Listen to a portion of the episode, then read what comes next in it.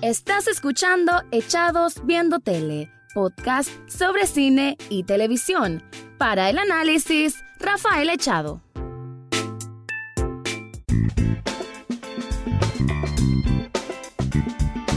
Bienvenido o bienvenida a un nuevo episodio de Echados Viendo Tele, el programa para escuchar crítica, comentarios, opinión o análisis del mundo de las series y algunas veces de películas. Ahorita voy a estar hablando de lo que es la decepcionante, porque ese es el mejor término que pueda haber, la decepcionante temporada 3 de Westworld. Quiero empezar pidiendo disculpas porque hasta hace unos cuantos episodios hice un precisamente un capítulo aquí en este podcast en que hablaba de cómo Westworld tenía todo para triunfar y para ser una de las mejores series de 2020. Para ese entonces, y en mi defensa lo digo, habían pasado dos episodios de los ocho que conforman esta temporada 3 y bien lo dije en ese momento que espero que cuando transcurrieran todos estos ocho episodios me mantuviera ese nivel de ánimo, ese nivel de hype. Sin embargo, no pasó ni parecido porque hasta el episodio 2 como que parecía que la intención de la trama, del argumento, de los personajes, de las motivaciones de los personajes iba por buen rumbo. Sin embargo, eh, lo que en teoría o en papel tenía buen material para haberse desarrollado de una mejor forma, simplemente quedó a mitad del camino, quedó forzado. Imaginen que llega este último episodio en que en teoría pasan cosas que deberían ser extraordinarias o, causar gran impacto porque son el futuro de la humanidad se define, por así decir, en este último episodio y ni tanto la tal revolución que ocurre en afuera como lo que ocurre dentro de, de esta empresa donde está esta máquina que en teoría decide el futuro de la humanidad y en esa empresa están todos los personajes que queremos como Dolores, como Maeve y que aún así no hay una conexión directa de que te importe lo que les vaya a pasar a cualquiera de ellos. Eso significa cuando un show pierde su rumbo, pierde su brújula y simplemente se vuelve casi que un chiste de lo que algún día fue. Estoy profundamente decepcionado porque, como lo dije, en, y en ese episodio anterior lo pueden escuchar, yo tenía mucho ánimos porque Westworld ha sido de una de estas series que siempre he querido como que triunfe más porque casi no hay, digamos, ciencia ficción que llegue a triunfar así de una manera que penetre como en, las críticas de alto nivel. Y Westworld, por lo menos en la primera temporada y en parte de la segunda, obtuvo ese nivel de prestigio. Entonces quería que siguiera con eso. Además que es de esas series que a veces uno dice, eh, yo la conozco, vos no la conocés, yo sé que es algo tonto, pero existe, ¿no? Como esa ese distintivo cuando uno conoce una serie que tal vez no es tan masiva. Entonces como que por ese sentido yo también quería que triunfara. Pero aquí me quito cualquier velo de enfrente. Me doy cuenta de que desgraciadamente poco a poco se fue drenando la capacidad que tenían para hilar muy bien argumentos complejos, que incluso discusiones filosóficas internas sobre lo que es ser humano, lo que es ser máquina, todos estos elementos que eh, llevaban muy bien en las primeras dos temporadas, aquí lo tiraron todo al traste, todo queda difuminado de una manera muy casi que absurda es la palabra, porque todo una trama que no supieron construir, que te la fueron presentando una cosa tras otra, pero sin mayor explicación, sin, sin mayor profundidad, que en los personajes que que en teoría hay capítulos que hasta dedican a nuevos personajes, como el que la incorporación de Aaron Paul, que hace el papel de Caleb, que es un personaje vacío, que, que se nota que Aaron Paul hizo el mayor esfuerzo por dar una actuación decente, sin embargo, con tan poco con qué trabajar, no simplemente es un personaje fallido en una historia también fallida. Voy a estar ampliando un poco más, pero obviamente va a haber uno que otro spoiler. Voy a tratar de evitarlo, voy a tratar de, tratar este tema como, como una serie que venía también, se fue al, se fue al excusado. Eh, pero sí puede que vayan a escuchar uno que otro spoiler. No voy a decir en qué termina exactamente, pero sí el, el cómo fue que se dieron esos errores y por qué considero que y lo repito, porque es una decepción total y una frustración sobre todo con una serie que prometía tanto. Pero antes te quiero contar algo.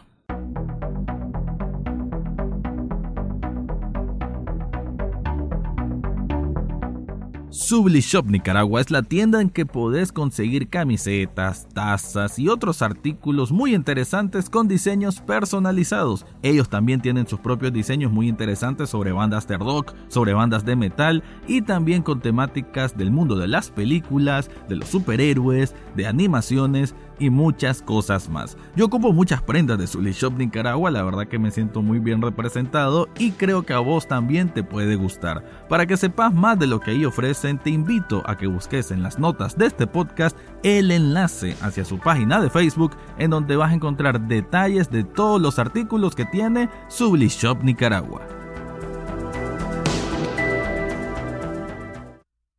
Esta temporada 3, desde un inicio ya se notaba que iba a ser más,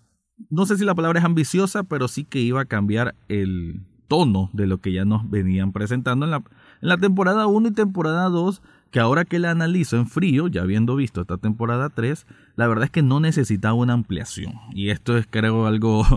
algo muy duro y que, que los guionistas quizás hicieron un sobreesfuerzo porque pareciera, pareciera que fue que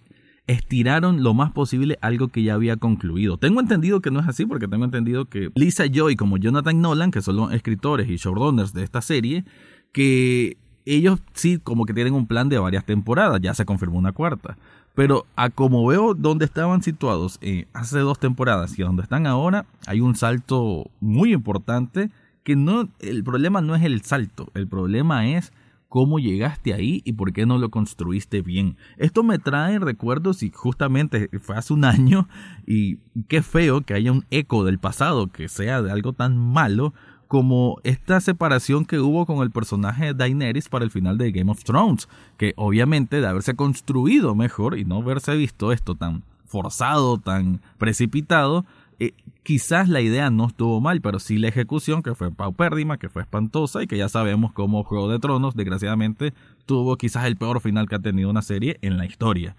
Y algo así viene siendo lo que pasó con, con Westworld y también por hacer ciertas semejanzas, ciertas similitudes con el propio personaje de Dolores. Dolores viene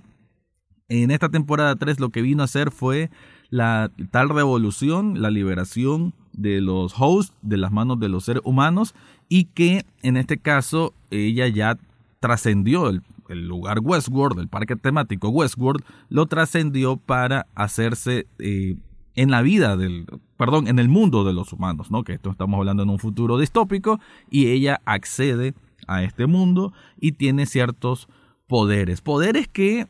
a medida que avanza la trama se van haciendo súper mega convenientes al nivel del absurdo, al nivel de la caricatura, al nivel de que, como lo han dicho muchos por ahí, eh, todos los policías o cualquier persona con la que se enfrente de Dolores disparan como que si fueran Stormtroopers, o sea que nunca le dan, y hay muchas secuencias de acción muy, muy mal logradas, de hecho bastante malas. Si se salvan una vez que pelea Maeve con Dolores, pero de ahí casi todas las secuencias de acción son malas. Hay una secuencia de vehículos que se ven absurdamente lentos y se supone que van muy rápidos y hay un lanzacohetes, pero ninguna de esas escenas te emociona porque se ven de muy mala calidad. Y se nota que hay un presupuesto y una planeación obviamente gigante, pero la ejecución, nuevamente insisto, se ve muy mal. Continuando con la trama de Dolores, entonces ella viene como planeando esta tal venganza que no se termina de entender, pero ok. Ella recluta a lo que es Caleb, que es un ser humano que se ha visto perjudicado porque en este mundo actual, en este mundo de los seres humanos, existe el Rehoboam. El Rehoboam es una máquina gigante que, que por así decirlo, que define a cada ser humano en cuanto a qué es lo que va a hacer con su vida, cuál es su, cuál es su pasado, cuál es su presente y cuál puede ser su futuro, ¿no? Como unas ciertas directrices en las que cada ser humano tiene un patrón de conducta que lo va a llevar a ciertas previsiones, que es lo que hace esta máquina gigante. Entonces es como un oráculo que define a la humanidad y que al, al mismo tiempo evita que ocurran interrupciones, como sean guerras, como que sean enfermedades. Entonces como que previene que el ser humano se siga extinguiendo a sí mismo. Por entonces, por como que tiene una parte buena y una parte mala, porque es la parte buena en cuanto a, al ser humano, controlar ciertas acciones de ciertos seres humanos para que no ocurran tragedias, pero al mismo tiempo el sacrificio del libre albedrío por estar controlados por esta máquina. Como digo, en ese en el papel suena muy bien, suena muy interesante, lo hemos visto en diferentes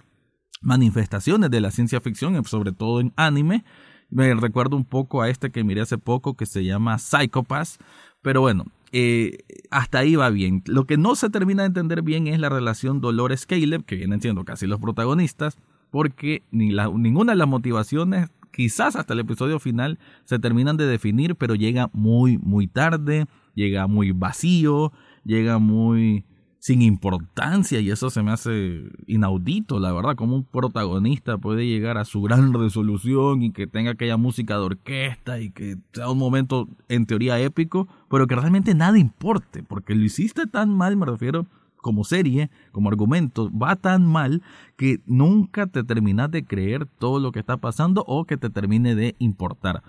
Eso por un lado. Por otro lado, en la temporada 2, uno de los personajes, o el personaje que más se rescata de toda esta serie, sin duda, es William. Y aquí queda reducido a un personaje terciario que es cierto que cuando aparece es interesante. Hay una sesión, digamos, psicológica que tiene en uno de los últimos episodios que es bastante interesante. Una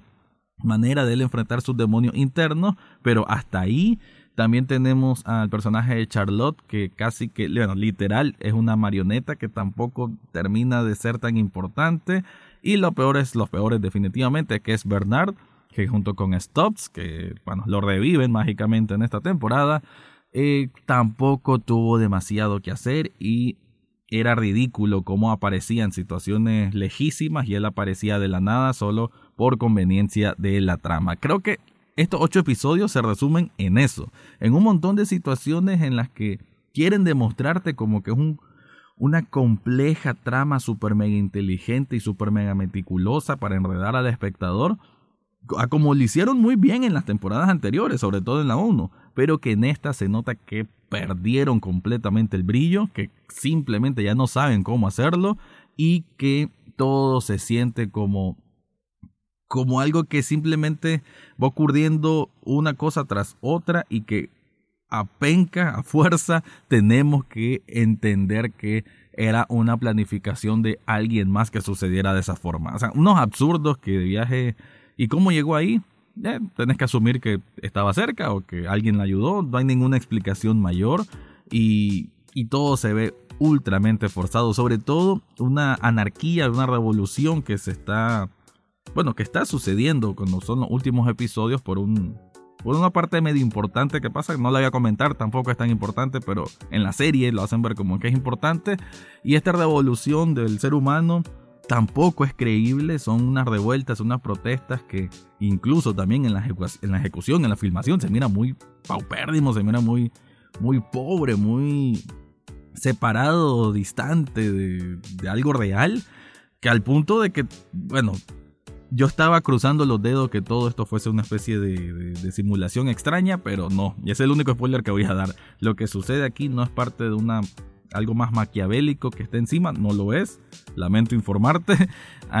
y sí, todos son cosas que van ocurriendo de verdad, entre comillas. Es así entonces que como veredicto quiero decir de que también otro personaje desperdiciadísimo es Maeve, a quien le vemos unas motivaciones cruzadas, una a veces la vemos totalmente separada y fría y a veces como que le importan cosas que no deberían importarle, por lo menos por cómo han venido construyendo el personaje en las temporadas anteriores. Y al final que se hace, a como decimos aquí en Nicaragua, un chacuatol, o sea, un revoltijo en que esta persona está viva, esta persona parece que está muerta, esta máquina parece que dejó de funcionar, ahora el futuro de la humanidad va a ser este, ahora este personaje se metió en una cápsula para ver qué hay más allá de, esta revolución. Bueno, cada uno como que literal, en este último episodio podía pasar literal cualquier cosa, como que qué sé yo, Dolores iba a salir con poderes mágicos y a tirar rayos y que Maeve se iba a convertir en un dragón a, ese punto, pues, de que está tan separado de un argumento confiable, de un argumento que va a ir banando muy bien cada uno de los recursos para tener una solución lógica, como se separa de todo eso, cualquier absurdo es la mejor opción. Así termina siendo Westworld en su temporada 3, que como dije, hay una temporada 4 confirmada, pero que de la cual no espero nada. Y a este punto, y con esto voy a cerrar, ahorita Westworld, con lo que ocurre en su temporada 4, la voy a ver porque cuando yo comienzo algo lo termino, pero casi, casi que tengo la misma sensación o casi que tengo la misma disposición para continuarlo viendo a cómo me pasa con The Walking Dead, que ya sé que se, se fregó, que ya sé que no funciona, pero que lo miro por el tiempo invertido. Sí, estoy haciendo unas comparaciones espantosas, pero Westworld con lo que ofreció en esta temporada 3 casi la misma decepción que The Walking Dead cuando estaba entrando en la temporada 5. Así que con eso termino mi resumen. Tal vez a vos que me estás escuchando miraste Westworld y si te encantó, quisiera que si es así, bueno, que dejara algún comentario o algo, porque para mí es una decepción y bueno, a esperar una nueva temporada que a saber si sale cuándo, tal vez de aquí unos dos años, pero que espero que ese tiempo funcione para que los guionistas sepan conducir mejor un montón de líneas argumentales que ahorita parecen sin sentido, pero que tal vez, porque nos le vamos a dar el beneficio de la duda, lo mejoren en la temporada 4 de Westworld. Eso fue todo por hoy en Echados Viendo Tele. Recordad seguirnos en Facebook, Twitter e Instagram. Además, podés estar al tanto de cada episodio en Spotify, iTunes, Google Podcast o hasta en YouTube. Gracias por escuchar y será hasta la próxima semana.